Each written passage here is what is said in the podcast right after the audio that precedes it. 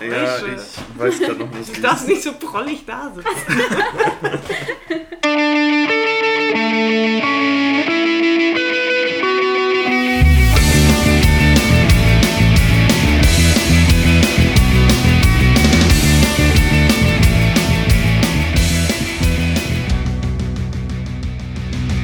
Herzlich willkommen zum Not Vanilla Podcast. Wir sind in der nächsten Aufnahmesession und Coco ist wieder da. Hallo.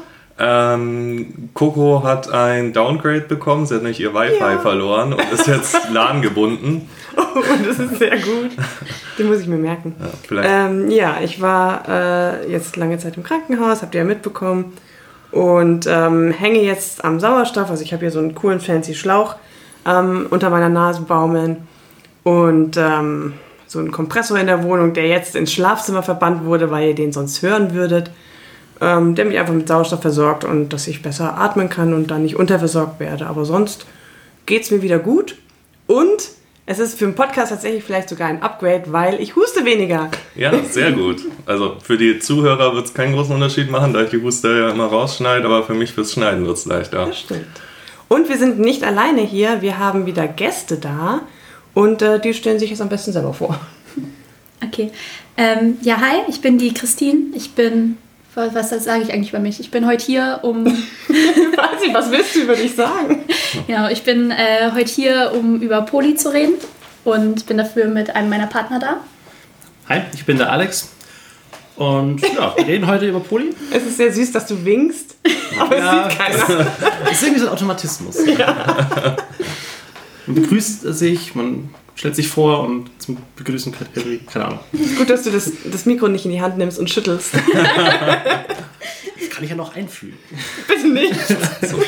Apropos einfügen, ich muss noch kurz dazwischen grätschen, mir ist noch was eingefallen. Äh, zum Thema Podcast allgemein noch. Ähm, wer unsere Social Medias verfolgt, wird festgestellt haben, dass momentan Instagram nicht erreichbar ist. Das liegt daran, dass wir wegen sexuellem Inhalt gesperrt wurden. Ähm, Ja. ja, wir sind in, oder wir versuchen Kontakt mit Instagram herzustellen, um da ein, äh, eine Möglichkeit zu finden, den Account wiederzubekommen und festzustellen, was denn so schlimm war an unseren Bildern oder an unseren Texten, um das dann in Zukunft zu ändern. Bis dahin ein bisschen Geduld ist in Arbeit. Okay, wir machen weiter. Genau. Also, ihr seid Poli. Miteinander, untereinander, mit anderen, ja. Oder? Vielleicht starten wir am besten mal mit einer Erklärung, was ist Poli eigentlich? Genau. Weil wir haben ja doch auch Vanilla-Zuhörer, die können damit vielleicht nichts anfangen. Das stimmt. Okay. Also Poly ist ähm, kurz für Polyamor, ähm, was ich persönlich so als Sammelbegriff benutze für alles, was nicht irgendwie eine monogame Beziehung, eine Person und noch eine Person sind zusammen und sonst ist da nichts. Und alles andere fällt zumindest für mich so in die Schublade Poly, also offen, mehrere Partner, äh, regelmäßige Affären, One-Night-Stands und so weiter. Genau. Und in diesem Spektrum befinden wir uns. Äh, ich habe zurzeit neben der Beziehung mit dem Alex, die jetzt so ein bisschen über ein Jahr läuft, ähm, genau, habe ich einen, noch einen Partner, einen Hauptpartner, mit dem ich auch zusammen wohne. Mit dem bin ich seit zweieinhalb Jahren zusammen. Genau. Und wir haben uns da irgendwie damals für, für entschieden, dass irgendwie zu zweit nicht so das ist, was wir wollen. Und genau, ist aber auch jetzt meine erste Beziehung, die ich, oder meine ersten Beziehungen, die ich so lebe. Das heißt, es ist, also, weil ihr sagt, ihr habt euch dafür entschieden. Das heißt, es ist alles abgesprochen. Es ist nicht so, dass die Beziehung jetzt irgendwie im Geheimen, dann jeder hat noch was, aber irgendwie ist das so ein, naja, man redet nicht drüber und man geht halt fremd irgendwie, sondern das ist schon alles geklärt quasi. Genau, also das ist ja wie beim BDSM auch, ist halt Einvernehmen so das A und O. Also ähm, jeder weiß Bescheid, was Sache ist, jeder sagt, es ist okay, was passiert und die Abgrenzung zu Fremdgehen ist da sehr, sehr stark. Ja, ich finde vor allem, das ist sehr wichtig, diese Abgrenzung zu, sta so stark zu betonen, weil Fremdgehen ja allgemein mit Betrügen, Belügen verbunden wird. Und wir sind eben offen und forward über alles, was wir tun. Und da hat ein, solch, eine solche Konnotation nichts verloren. Kennt ihr euch? Also kennen deine Partner sich oder? Christines Hauptpartner und ich sind eigentlich gute Freunde. Wir machen auch sehr viel zusammen. Wir gehen zu dritt häufig auf Konzerte, wir haben Brettspielabende, so Dinge, also Sachen, die man halt eigentlich unter Freunden macht. Und so gesehen würde ich unsere Beziehung untereinander auch als einfach als Freundschaft bezeichnen. Ja. Okay, erstes Vorurteil. Habt ihr Sex zu dritt? Nein. Und das kommt für uns eigentlich in der Form auch nicht in Frage. Okay. Man könnte mich als Be Curious bezeichnen, aber ich kann mir es nicht vorstellen, mit, mit Christins Hauptpartner Sex zu haben. Okay. Ist, oder ich glaube auch von Seite des Hauptpartners aus ist das nicht gewünscht oder auch nur irgendwie im, im Rahmen des Vorstellbaren. Von daher ist Okay. es Also ihr habt quasi beide eine Beziehung mit Christine, aber nicht miteinander. genau. Okay. Das finde ich auch nicht unbedingt erstrebenswert. Also, ich meine, ich liebe offensichtlich beide, weil sonst wäre ich nicht mit beiden in einer Beziehung. Aber, also, ich habe jetzt auch nicht das Bedürfnis, da irgendwie was zu dritt zu haben. Also, vielleicht mit irgendwem vom Außen mal, aber nicht mit beiden zusammen. Okay. Wenn du sagst, du liebst beide, aber bezeichnest einen als deinen Hauptpartner, ist dann schon so ein kleines, also kann man beide gleich lieben, weil sonst würde ja nicht einer quasi Hauptpartner sein. Äh, ich ich finde solche Fragen immer schwierig, weil ich mir denke, so wie, wie bestimmt man das, ob man jetzt beide gleich liebt. Also ich meine, ich habe ja jetzt nicht irgendwie meine, meine DIN A69-Norm, die mir sagt, jetzt habe ich 50% Liebe bei ihm und 50% Liebe bei ihm. Also ich meine, so, so funktioniert es halt nicht. Also Wo, wonach gratifizierst du dann, wer Hauptpartner ist? Und, und, gibt, und ist das wandelbar? Also ist es so quasi der, der gerade in deinem Benefit höher steigt, als irgendwie gerade.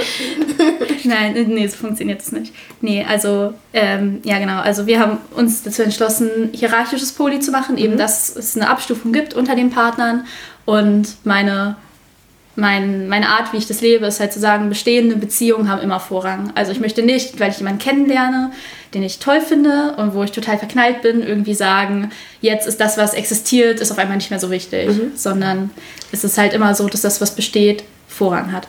Nat Entschuldigung. Ich glaube, was man zu Hierarchien noch sagen muss, ist, sie grenzen ja nicht nur nach unten ab, sondern auch nach oben. Das ist etwas, was mir zum Beispiel sehr geholfen hat, ist dieses, ich habe meinen Platz in dieser Hierarchie, einen Platz, den Christins Hauptpartner nicht haben will. Das heißt, ich habe auch ein gewisses Gefühl von Sicherheit, was meinen Platz angeht. Und das finde ich ist etwas, was, in, oder was für mich in Polybeziehungen sehr wichtig ist, dass jeder einen sicheren Platz hat in dieser ganzen Struktur, der nicht weggenommen werden kann. Aber fühlst du dich nicht manchmal so als entweder drittes Rad am Wagen oder nicht so wichtig vielleicht? Nein, weil das, was ich an Zuwendung, Zeit und generell an, an ich sag's mal, Liebe kriege, das ist das, was ich möchte. Der- Das ist die Menge, die ich möchte, nicht mehr und nicht weniger. Und warum sollte ich damit unzufrieden sein? Okay. Das ist, wenn ich, wenn ich mehr wollen würde, dann müsste ich mir noch eine weitere Beziehung zulegen. Okay. Ja. Oder es ansprechen und dann Oder kann man immer ansprechen, schauen. genau. Dann kann man immer noch schauen. Das, Das heißt, du hast nur eine Partnerin momentan. Im Moment nur eine Partnerin, das ist so ein bisschen Zeit und auch eigenem Interesse geschuldet. Ähm, weil auch wenn so dieses Vorurteil von Poly gerne ist, dass wir ja nicht genug kriegen können, dass wir nie genug Beziehungen haben können, ist es so, ja, ich will aber nicht mit jeder dahergelaufenen Person eine Beziehung haben, sondern das muss halt erstmal jemand kommen, den ich interessant finde und zu dem von mir aus auch Gefühle auftauchen. Ich werde jetzt nicht auf die Straße gehen und jede wildfremde Frau anspringen, nur weil äh, ich Poly bin.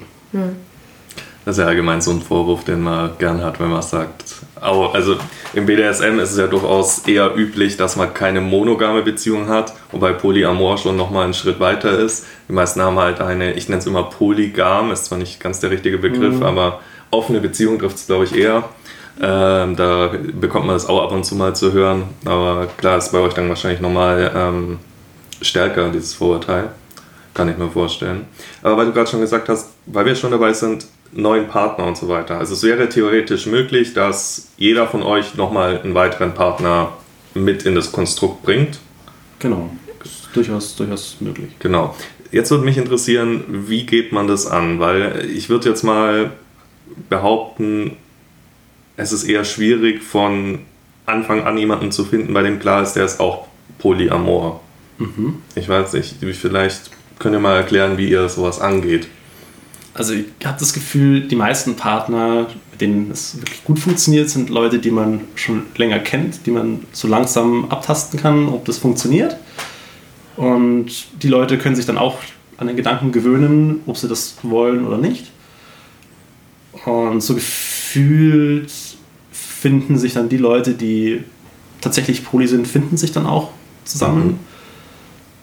Und ich würde tatsächlich auch niemanden als Beziehung, also als, als potenzielle zukünftige Beziehung daten, von dem ich weiß, die Person kann sich das nicht vorstellen.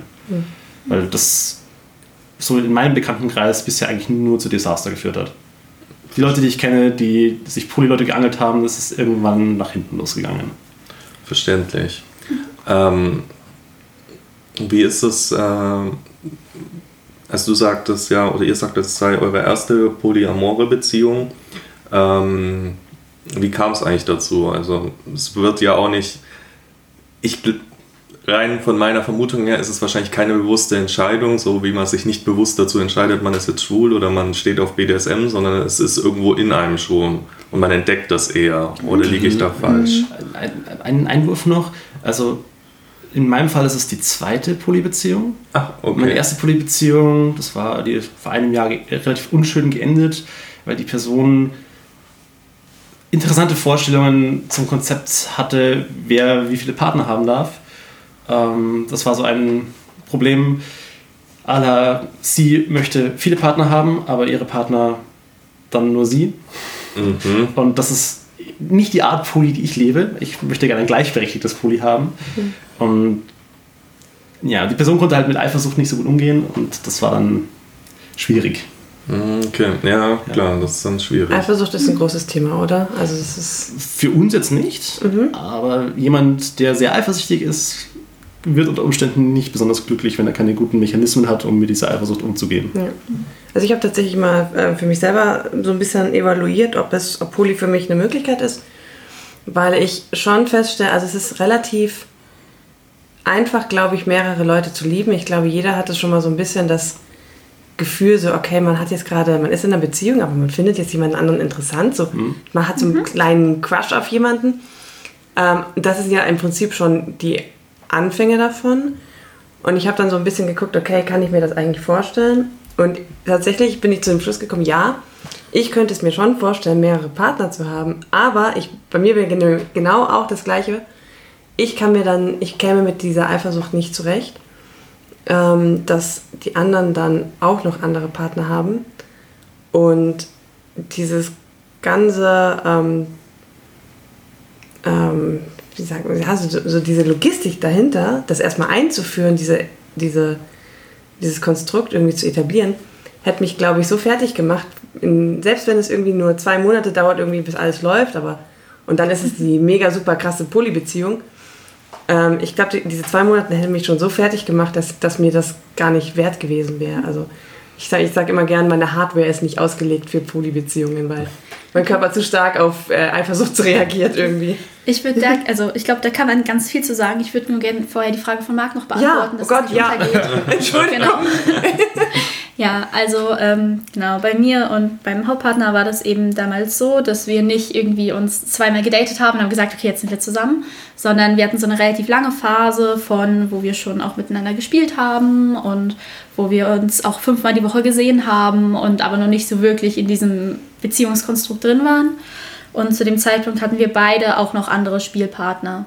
Und dadurch, dass es halt nie so einen Moment gab von zack und jetzt ist es eine Beziehung, ähm, haben wir auch irgendwie nie, da sind wir auch gar nicht auf den Gedanken gekommen zu sagen, so du sollst dich jetzt nicht mehr mit den anderen treffen, so, sondern das lief dann am Anfang, also am Anfang waren es nur, also platonische Spielbeziehungen und die liefen dann so nebenher noch dabei und eben das dass dann quasi Beziehungen auch irgendwie tiefer und romantischer wurden. Sowas entwickelt sich dann natürlich auch mit, erst mit der Zeit.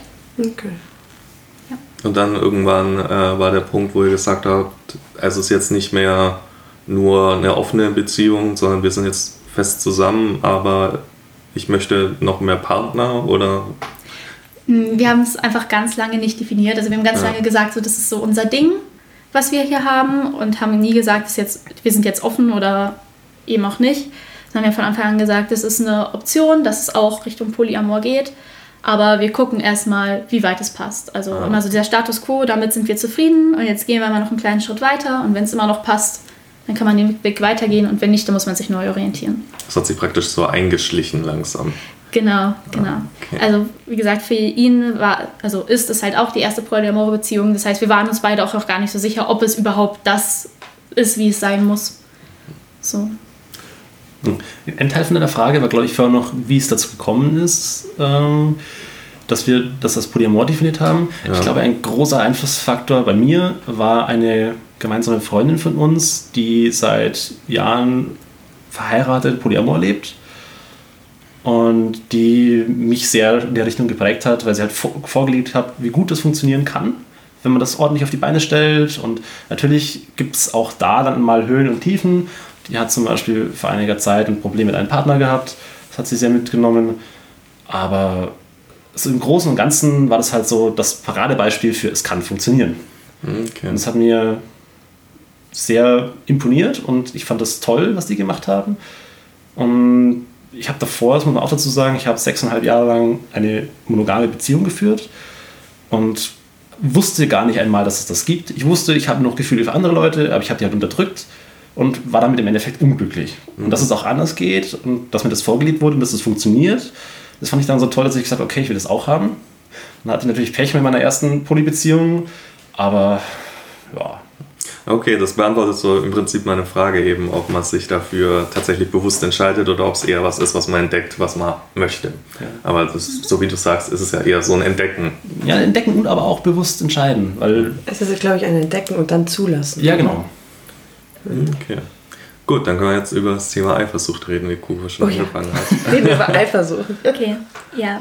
Also es ist halt, also das ist ein, so, so ein klassisches Dauerbrenner-Thema. Ähm, also es gibt ja auch so, so Stammtische für Polyamorie und ähm, da ist es eigentlich jedes Mal irgendwie ein Thema, dass Leute sagen, okay, lass uns mal über Eifersucht reden. So, meine persönliche Meinung dazu, ich, ich finde es immer ein bisschen schwierig, weil ich finde es schwierig, wenn man sagt, ich bin ein eifersüchtiger Mensch oder ich bin eifersüchtig, weil ich möchte das nicht so als Persönlichkeitseigenschaft sehen, sondern meiner Meinung nach ist Eifersucht etwas, was aus einer Situation entsteht, die aus irgendeinem Grund unangenehm ist und wo man sich dann eben situationsgerecht entscheiden muss, wie man damit umgeht. Also ist es jetzt, also der, der, es sind auch Definitionen oft schwammig, schwammig. Ist es jetzt eher Neid? Ist es ein, ich möchte das auch haben? Warum darf ich das nicht haben? Ist es ein ähm, sich bedroht fühlen von etwas? Ähm, Es Genau. hat eher die, der Grund, woraus diese Eifersucht entsteht, muss eher evaluiert werden und nicht Genau. so, okay, Eifersucht, das ist so. Genau, je Genau. nachdem, was der Grund ist, muss man halt auch komplett anders damit umgehen. Wenn es dann ist, Ja. das möchte ich auch haben, dann ist das relativ einfach zu lösen, indem man sagt, okay, dann mache ich das mit dir eben auch. Dagegen ein, hm, ich will nicht, dass du das mit einer anderen Person machst, weil ich mich dadurch in meiner Sicherheit, in meiner Position bedroht fühle, das ist schon wieder sehr schwierig, weil dann ist es schon wieder so ein bisschen so, genau das, was wir eben nicht wollen, dieses Einschränken von, von der Freiheit des anderen in der Art und Weise, wie er seine Liebe auslebt. Da hilft es dann oft auch, ausführlich darüber zu reden, was, warum genau das die Person eigentlich stört. Also so ein bisschen zu, hin- zu hinterfragen, warum fühlst du dich dadurch bedroht? Ähm, das ist dann natürlich auch oft dann so, sind so Kleinigkeiten, die uns halt in unserer Beziehung definieren. Wir waren zum Beispiel gestern auf einem Stammtisch und hatten auch so ein kleines Thema, wo es um Kleinigkeiten im Alltag geht, die uns plötzlich aufstoßen, die uns emotional fordern. Und da hatten wir so ein kleines Thema mit ähm, einem Adventskalender. Eine, da war eine Frau da, die hat erzählt, die ist seit elf Jahren verheiratet und macht für den Mann jedes Jahr einen Adventskalender. Und wir, ähm, nee. und äh, sie hat dann einen neuen Freund und wollte dann für den auch einen Adventskalender machen. Und dann war das plötzlich ein Riesendrama, weil der Mann äh, das so unbewusst als beziehungsdefinierend irgendwie empfunden hat. Ja. Und da muss man sich dann halt auch einfach darüber klar werden, über so Kleinigkeiten, die einen dann so plötzlich so krass äh, emotional aufbringen und man eigentlich gar nicht so genau weiß, warum. Und da muss man drüber reden. Das das Lustige ist jetzt, wo ich so, so zuhöre, denke ich mir im Prinzip seit dem ersten Satz, ja, okay, das sollte aber eine monogame Beziehung auch machen. Das Schlimme daran ist, die monogamen Beziehungen machen das oft nicht. Du meinst das drüber Ja. reden? Das Ja. drüber reden, ja. Ja. Ähm, weil auch da ist es ja durchaus oft ein Thema Eifersucht, aber wo es da im Prinzip noch weniger einen Grund für gibt, könnte man ja. meinen. Statistisch gesehen eigentlich nicht, aber. Ja, äh, okay, aber gut, das ist ein anderes Thema. Aber da wird dann eben ähm, oft nicht drüber geredet, was dann zu Problemen führt. Im Prinzip macht ihr das dann nur next level im Prinzip. Ich glaube, das Ding ist, warum Eifersucht einfach bei nicht monogamen Beziehungen häufiger ein Thema ist, ist, dass einfach mehr Situationen passieren, die einen irgendwie betreffen können. Also in monogamen Beziehungen äh, ist es ja durchaus nicht unüblich, dass dann zum Beispiel sich ähm, man sich nicht mehr alleine mit anderen Leuten des gleichen Geschlechts treffen soll oder dass man bestimmte Hobbys nur noch mit dem Partner macht oder sowas. Das ist äh, halt Sachen, die wir explizit ja nicht wollen. Und deswegen ist einfach auch mehr, also diese, dass man dies mit Unsicherheiten konfrontiert werden in vielen Situationen, macht das halt auch aus und das ist die Hast du gerade Schwierigkeit. gesagt, mit, gleich, mit anderen Personen des gleichen Geschlechts treffen? Äh, ja, oder ist ja eigentlich auch egal. Ihr, ihr, ihr wisst, was ich meine.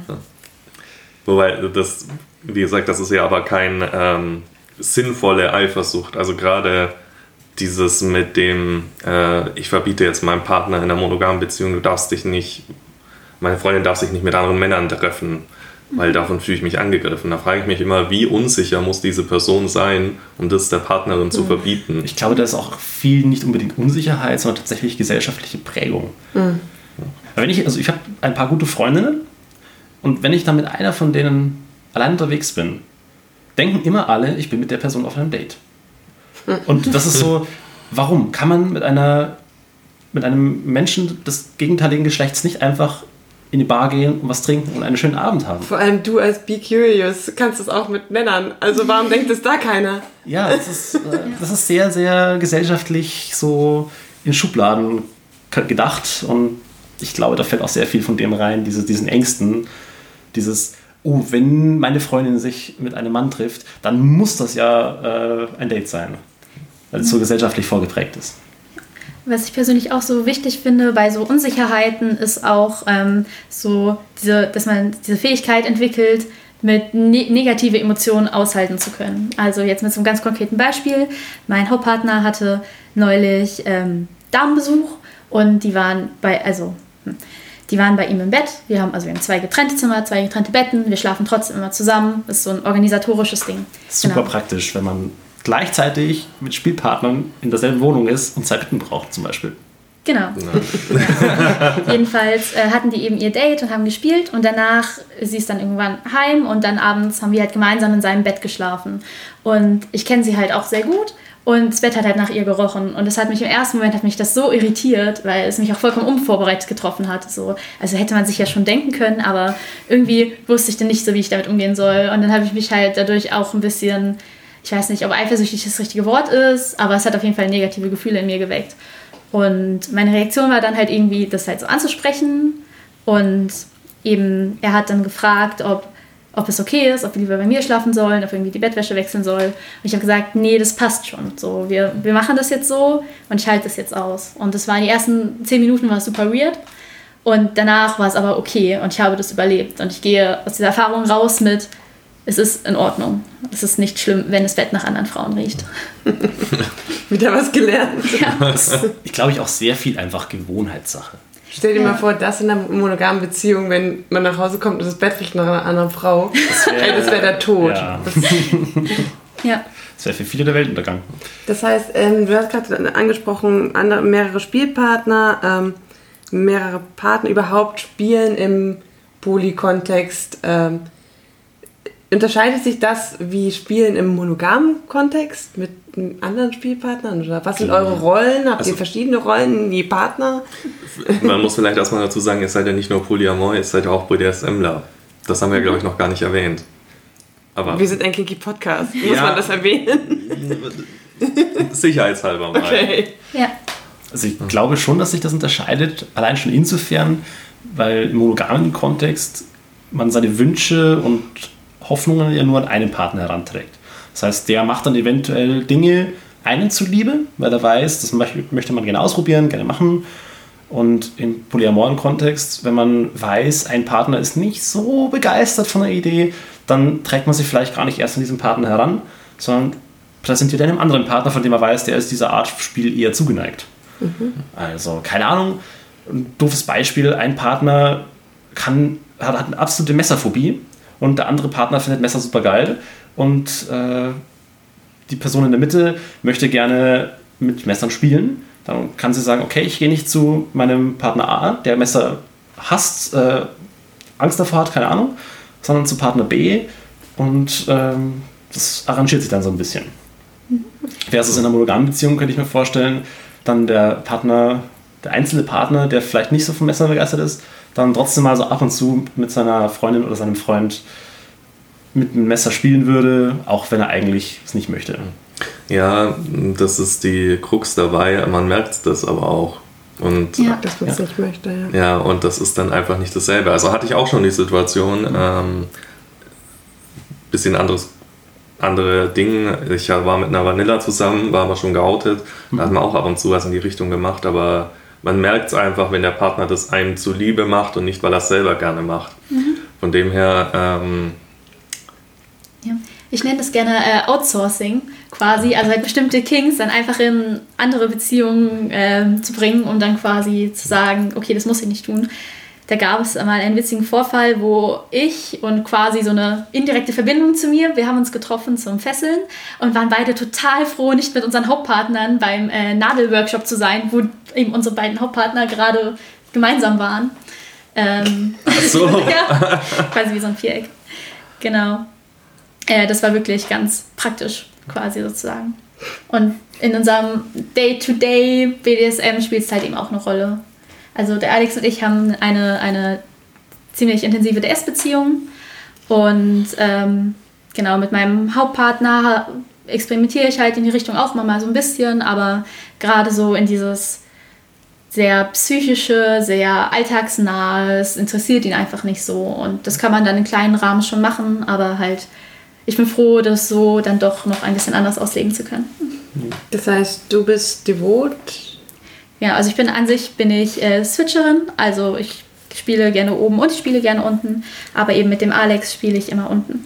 Und mit, also genau, mit meinem Hauptpartner spiele ich im Moment meistens oben, aber das kann grundsätzlich schon wechseln. Das ist immer so ein bisschen stimmungsabhängig. Okay.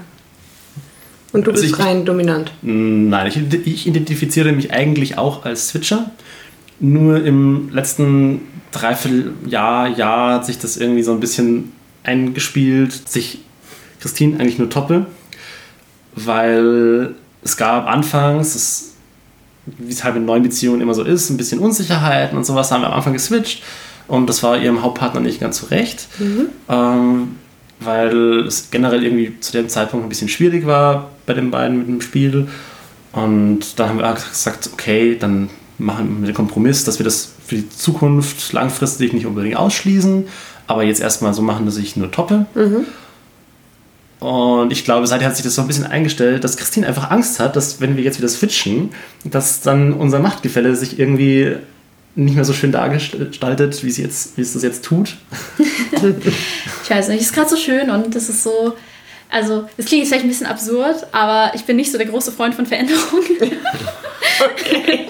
so, also ich weiß nicht, ich bin gerade eigentlich ganz zufrieden, so wie es ist. Und so ab und zu mal so ein bisschen, äh, wie kann man das denn nennen, so ein bisschen so als Sub aktive Dinge tun, ist mhm. für mich okay. So halt im Machtgefälle dann auch mal irgendwie sadistisch sein oder mhm. sowas äh, ist in Ordnung. Aber ich bin eigentlich ganz zufrieden gerade damit, wie es so ist. Ich kann mich auch nicht wirklich beschweren.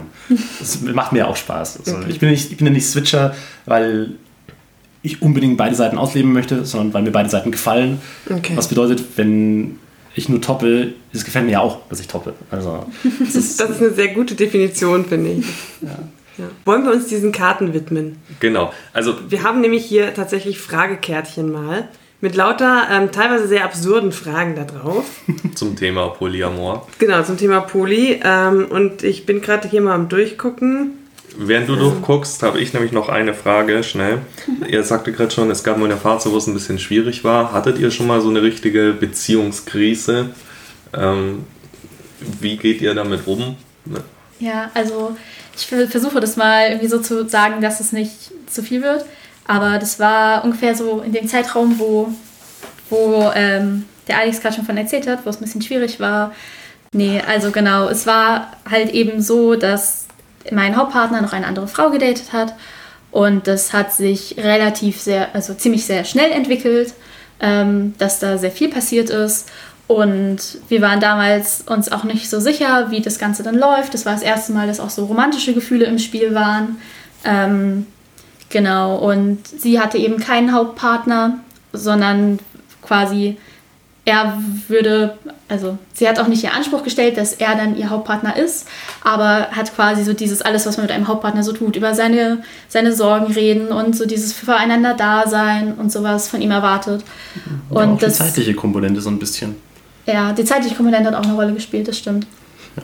Also genau. mit, zeitlicher Komponente, mit zeitlicher Komponente ist gemeint, dass sie so viel Zeit gefordert hat. Mhm. Das genau. ist dann genau. schwierig, wenn man ja, eigentlich nur der Zweitpartner ist. Genau. Ja, aber ich meine, das war jetzt grundsätzlich nicht schlimm. Sie hat jetzt nicht irgendwie was Böses gemacht oder so, sondern ich glaube, das Hauptproblem damals war halt einfach, dass es das alles sehr schnell ging. Also es hat sich innerhalb von so drei Wochen gesteigert von, sie hatten ein Date zu, sie waren schon fast zusammen und es war einfach nicht genug Zeit, um so einigerseits so Veränderungen und Gefühle zu verdauen, aber halt auch so einen Modus zu finden, mit dem man sich wirklich wohlfühlt. Ähm, genau, und deswegen war das halt zu der Zeit dann ein bisschen problematisch, weil da auch einfach sehr viel Überforderung mit reingespielt hat.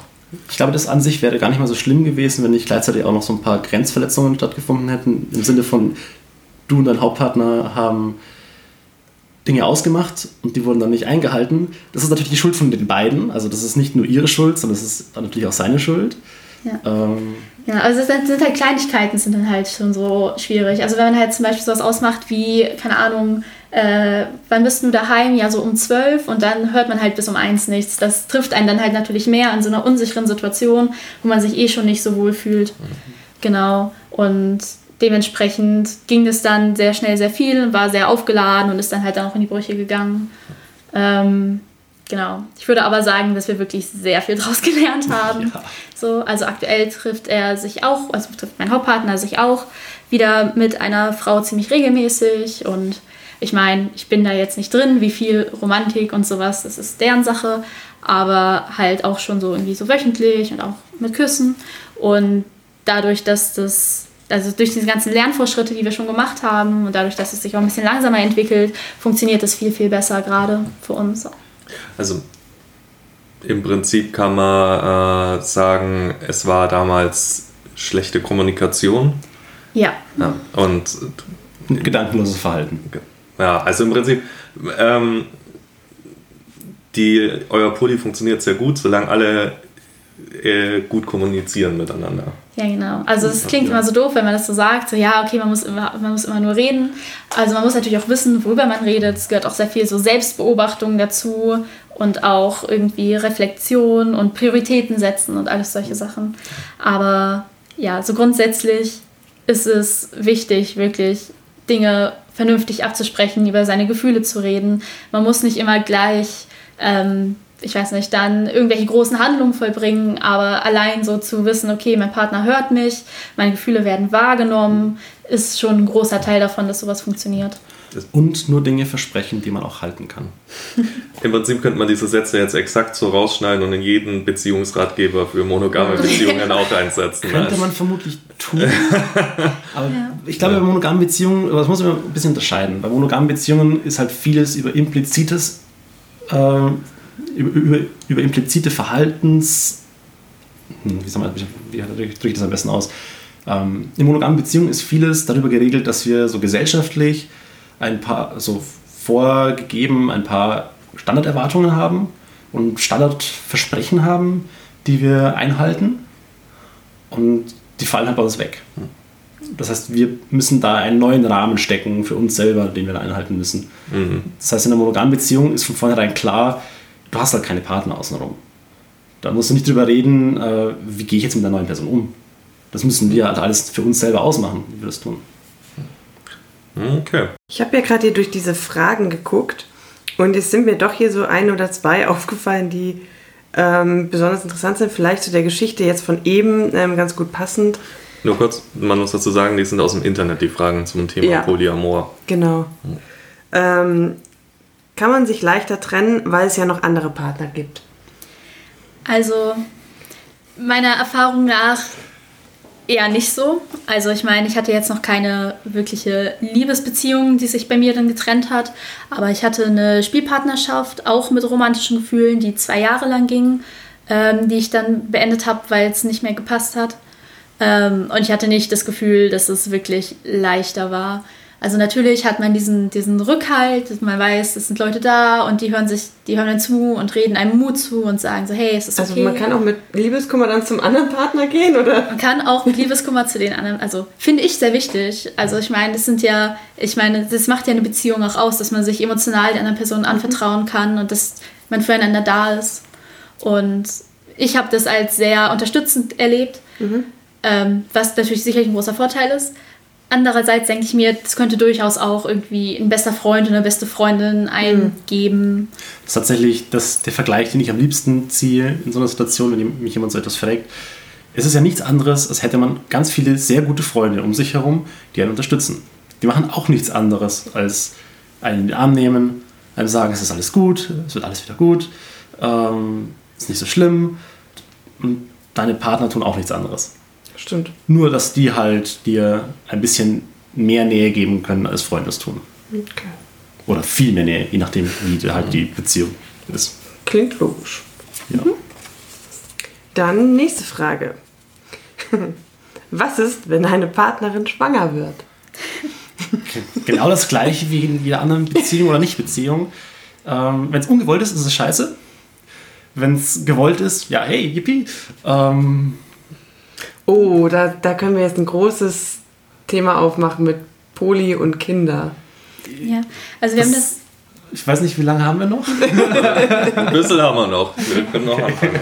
Ja, also wir haben das tatsächlich jetzt, also wir sind jetzt gerade in so einer Phase, in so einem Alter, wo alle drumherum heiraten, Kinder kriegen, Häuser bauen. Gerade weil halt mein Hauptpartner auch ein Stückchen älter ist als ich. Ähm, deswegen war das jetzt zuletzt auch irgendwie ein bisschen intensiveres Thema.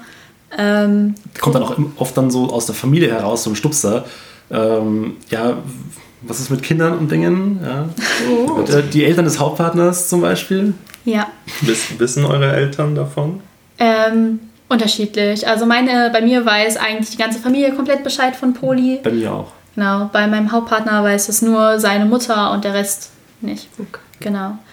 Ähm, aber grundsätzlich halten wir es schon alle für erstrebenswert, äh, Kinder in einem Konstrukt zu dritt, viert, fünft, wie man dann auch immer ist, ähm, aufzuziehen. Auf jeden Fall. Also quasi eine kleine Polyfamilie. Ja, das wäre schon Ähm, sehr schön langfristig. Genau. Und wir achten halt aber auch sehr viel auf so Verhütung, also halt so immer doppelte Verhütung und solche Sachen, dass man halt eben nicht aus Versehen irgendwie einen Spielpartner, äh, eine Spielpartnerin äh, schwängert. Genau, das wäre ja nicht so gut.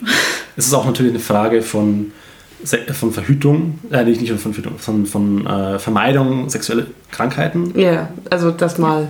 Ja. Das sowieso, Ja. genau. das ist halt gerade in so einem Polykonstrukt geht sowas halt, wenn das tatsächlich mal passieren würde, was unwahrscheinlich ist, weil wir regelmäßig testen gehen. Ähm, aber wenn es umgeht, dann wird es halt relativ schnell große Kreise ziehen, weil Ja. du hast, also ich meine, man selber hat ja nur meinetwegen zwei oder drei Partner, Ja. aber die haben ja auch wieder Partner. Ja. Die Partner haben wieder Partner. Ähm, das heißt, dann hast du plötzlich nach drei, vier Iterationen hast du plötzlich 100 Leute, die davon betroffen sind und nicht nur zwei. Okay. Ist, Ja. äh, Aber wie würdet ihr das dann so für euch regeln? Also würdet ihr dann sagen, Kinder nur mit dem einen Partner oder nur mit dem anderen? Oder wie würdet ihr das. Also wie entscheidet ihr, wer, wer würdig ist? Keine Ahnung. Ja, also mh, ich glaube, dafür sind wir aktuell noch nicht so ganz also genug drin in der Situation, uns zu sagen, wie wir das jetzt wirklich machen wollen. Es ist halt auch einfach noch ein paar Jahre weg. Also ich habe mir wieder eine neue Hormonspirale einsetzen lassen. Die nächsten fünf Jahre wird das erstmal nichts. Aber so grundsätzlich ähm, möchte ich auf jeden Fall Kinder. Ähm, genau. Und ich, ich bin mir nicht so sicher, ob ich tatsächlich Präferenzen hätte, beziehungsweise wer der biologische Vater sein soll oder wie auch immer man das machen möchte. Keine Ahnung. In den Becher umrühren und dann. Nein, Und dann den Zufall entscheiden Ja. lassen. Ja. nee. Also ich könnte mir zum Beispiel auch vorstellen, Möge der Bessere gewinnen. Ja, ich kann mir grundsätzlich auch irgendwie vorstellen, zu adoptieren oder irgendwie f- auch von anderen Partnerinnen Kinder mit aufzuziehen. Ähm, Wäre für mich Achso, grundsätzlich. stimmt ja. Das, die, Genau. Die, die Möglichkeit gibt es ja auch, ja, dass jemand noch eine, eine Partnerin dazu nimmt, Genau. wo schon ein Kind da ist oder keine Ahnung. Ja. Also ich habe dazu zum Beispiel keine Präferenzen. So, wenn wir jetzt nur unsere Konstellation jetzt betrachten, der Hauptpartner, Christine und ich, ähm, wäre es mir wurscht, ob ein Kind vom Hauptpartner oder von mir kommt. Ich habe da keine extrem mit Präferenz oder irgendwie sowas. Das ist mir relativ egal. Ähm, Genau. und ich glaube, es macht sich halt dann schlussendlich davon abhängig, ob Christine sich mit dem einen oder anderen besser ein Kind vorstellen kann oder nicht. Oder ob es dann auf Gleichberechtigung rausläuft und es wird halt ein Kind mit jedem. Oder irgendwie sowas. Keine Ahnung. Ähm, wie gesagt, das ist noch ein Weilchen in der Zukunft. Da genau. müssen wir uns Also, halt dann in, keine Ahnung, drei bis fünf Jahren einen, einen Kopf drum machen. Und jetzt ist es erstmal so ein, es ist möglich, aber es ist ja. nicht so. Bei meinem Hauptpartner ist es aktuell so, dass er Kinder an sich schon eine gute Sache findet, aber er sich nicht so sicher ist, ob er quasi eigene Kinder haben möchte. Also so vielleicht kommt es noch, aber mal schauen. Also wir sind ja jetzt auch gerade nicht in der Situation, die irgendwie Spannung haben könnte, sondern wir lassen es jetzt erstmal laufen und schauen dann, wenn es soweit ist. Aber grundsätzlich sagt ihr schon, Poly ist auch ein Konstrukt, was über lange Zeit funktionieren kann und soll für euch. Ja. Und nicht nur eine, wir sind jung, wir sind dumm, wir sind in der Sturm- und Drang-Phase und jetzt wollen wir einfach mal ausleben. Das ist auch so ein witziges Vorurteil zu Poli. Die Leute denken immer, das haben wir jetzt erfunden. Es leben schon seit 40, 50 Jahren Leute Poli. Es gibt auch Dokumentationen über Leute, die schon um 1900 rum Poli gelebt haben. Wahrscheinlich viel früher war das eher noch Ja. gang und gäbe. Ja. würde ich Das ist so, ähm, alle meinen immer, das ist jetzt irgendwie so ein, so ein neuer Trend, seit, keine Ahnung, seit 2010 oder so. I don't know. Ich weiß nicht, woher die Leute diese Idee bekommen. Weil die Leute jetzt drüber reden. Ja, das ist Ja. wahrscheinlich der Grund. Vorher hat sich halt keiner irgendwie geoutet öffentlich und jetzt reden die Leute drüber, gerade mit Internet und Podcasts, wie eure hier. Ähm, ja, und es gibt halt auch tatsächlich Polyfamilien. Also wir haben im Laufe der Zeit immer wieder von Leuten gehört, die tatsächlich, keine Ahnung, zu mehr zusammenleben und zu mehr auch Kinder haben. Und bei denen funktioniert das. Das ist halt wie eine Patchwork-Familie, bloß ohne die ganzen Trennungsprobleme. Sehr cool, eigentlich. Ja, genau. Also ich, ähm, in meiner Idealvorstellung würde ich gern schon mit Poly, mit mehreren Partnern in einer großen Familie leben bis zum Ende meines Lebens. Ja, dann, äh, wir müssen auch schon jetzt wieder leider zum Schluss kommen. Ja. Ähm, habt ihr noch was, was ihr den Leuten draußen mitgeben wollt zum Thema Poly? Irgendwas, was euch Ja. im Kopf noch umgeht? Ich finde es sehr wichtig, dass jeder das an Beziehungsform lebt, was für ihn funktioniert und was er, wo es ihm gut geht. Also es sollte niemand auf komm raus, Poly leben, nur weil der Partner das gerne ausprobieren möchte. Wenn man es sich nicht vorstellen kann, dann sollte man auch klar Nein sagen. Weil wie bei allen Sachen, Kinky oder sonst was, ein, man sollte seine, seine Bedürfnisse kommunizieren und Nein sagen, wenn man eine Grenze hat, die man nicht überschreiten möchte. Das ist ein schönes Schlusswort. ja. Ja. Ähm, ich möchte noch sagen, auch wenn ihr nicht poly lebt und euch das anhört, ähm, im Prinzip alles, was die beiden heute erzählt haben, lässt sich auch auf eine monogame Beziehung übertragen. Auch da solltet ihr viel reden und einer Meinung sein im besten Fall. Von dem her könnt ihr davon auch was lernen. Äh, ansonsten wie immer, ähm, wir verlinken Social Media in der Beschreibung. Wir hoffen, dass Instagram bald wieder verfügbar ist. Wir werden euch Genau. auf jeden Fall auf dem Laufenden halten, was damit ist.